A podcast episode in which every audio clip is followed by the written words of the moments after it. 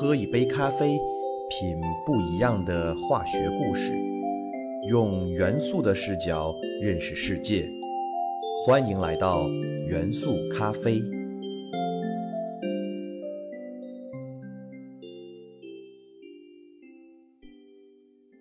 大家好，欢迎收听元素咖啡，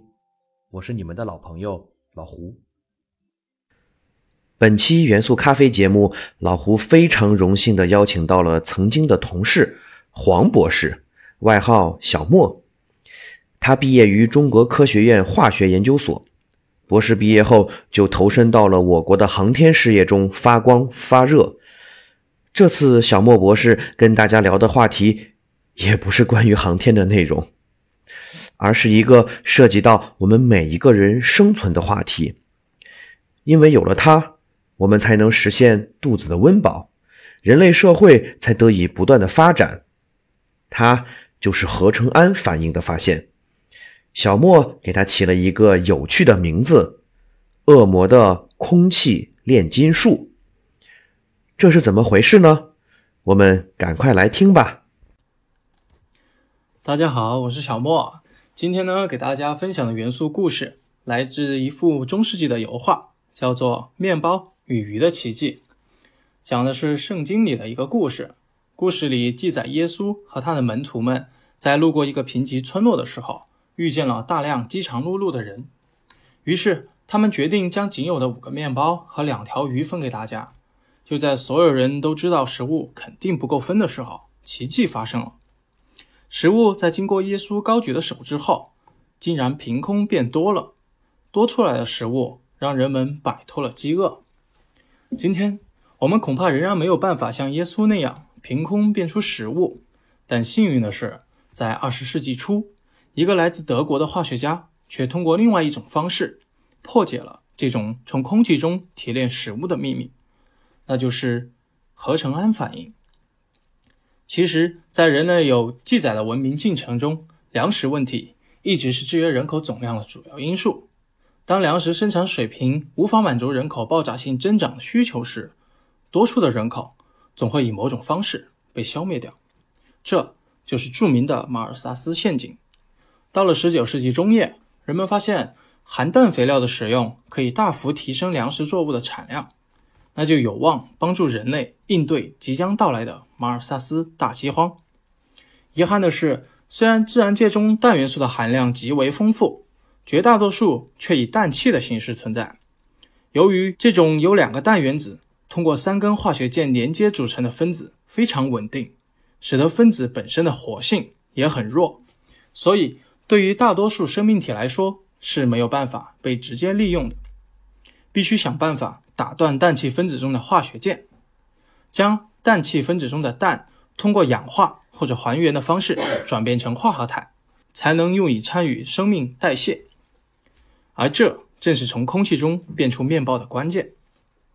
自然界往往通过两种途径来实现这一过程：一个是借助雷电的力量，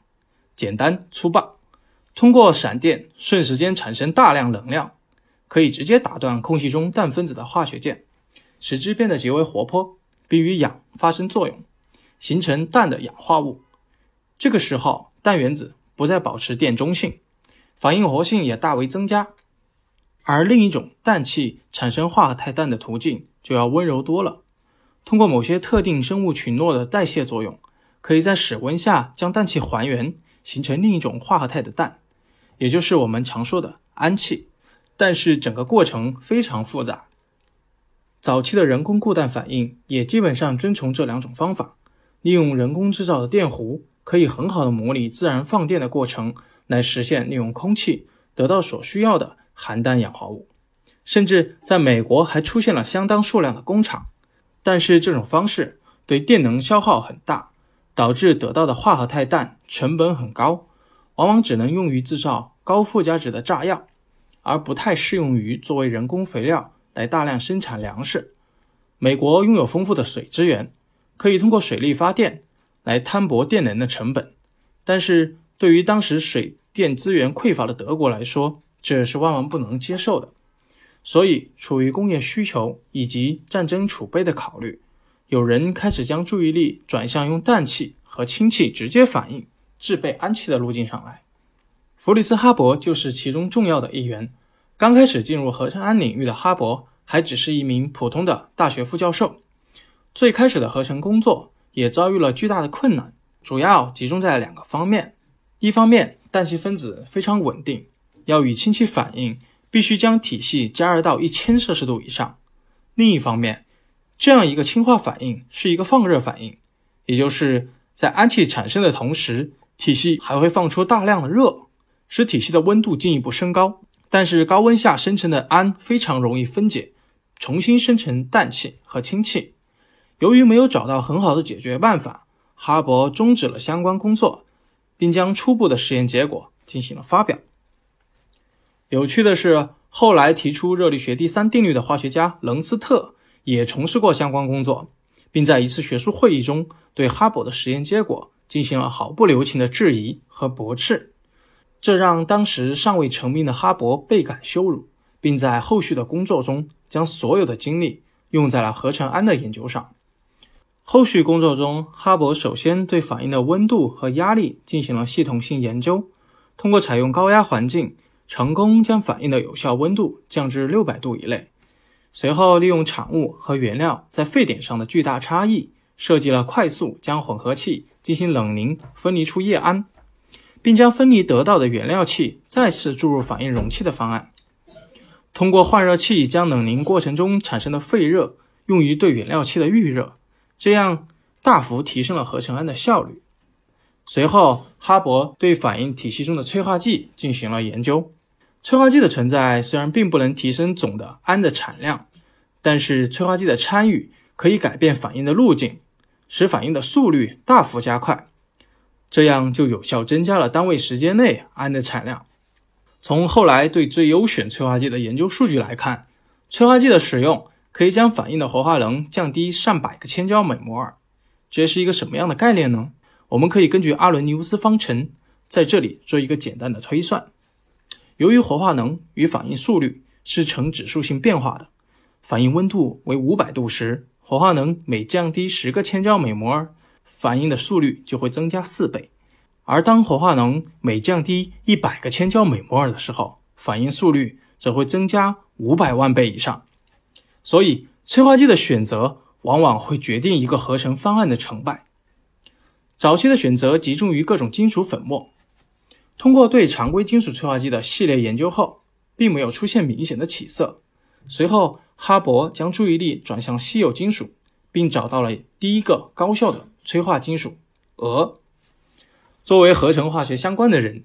对于这个原子序数为七十六的元素，往往是又爱又恨的。爱的是作为一个高效的催化剂，铯的使用往往会起到出其不意的效果；恨的是这种元素在地球上的储量极低，并不适宜工业上大规模应用，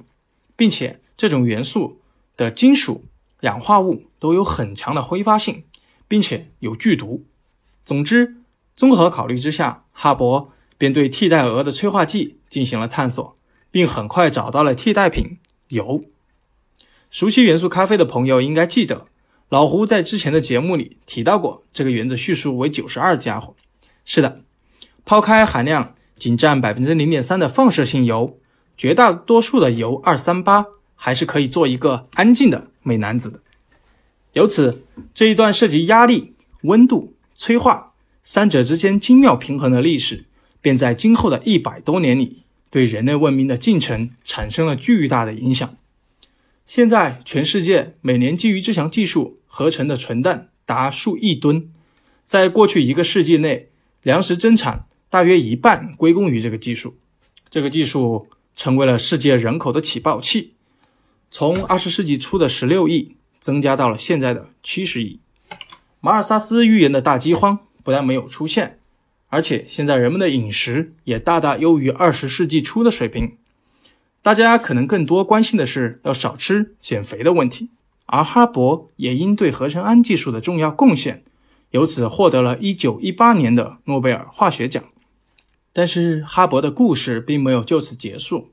合成氨为哈勃带来了巨大的声誉，也使他受到了德皇的垂青。在第一次世界大战中，负责研制生产氯气、芥子气等毒气，并亲自指导了人类战争史上第一次毒气战。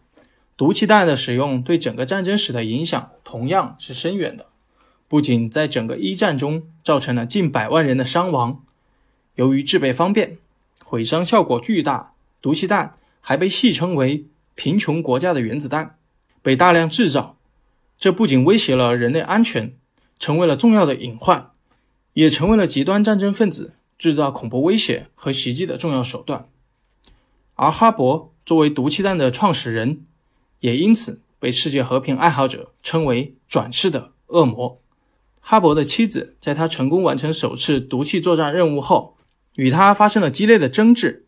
并用哈勃的配枪结束了自己的生命。而哈勃本人在德国巨大的声望，并没有给他一个安逸的结局，因为自己犹太教徒的身份，在希特勒上台之后，哈勃被驱逐出境，最终在离开家乡的次年病逝，结束了自己。传奇的一生。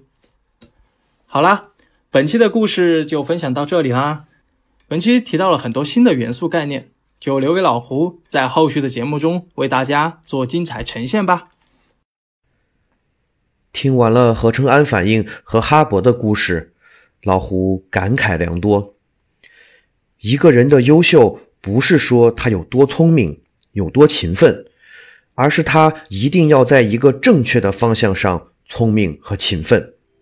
如果方向错了，更多的聪明以及更多的勤奋所造成的灾难更加的严重。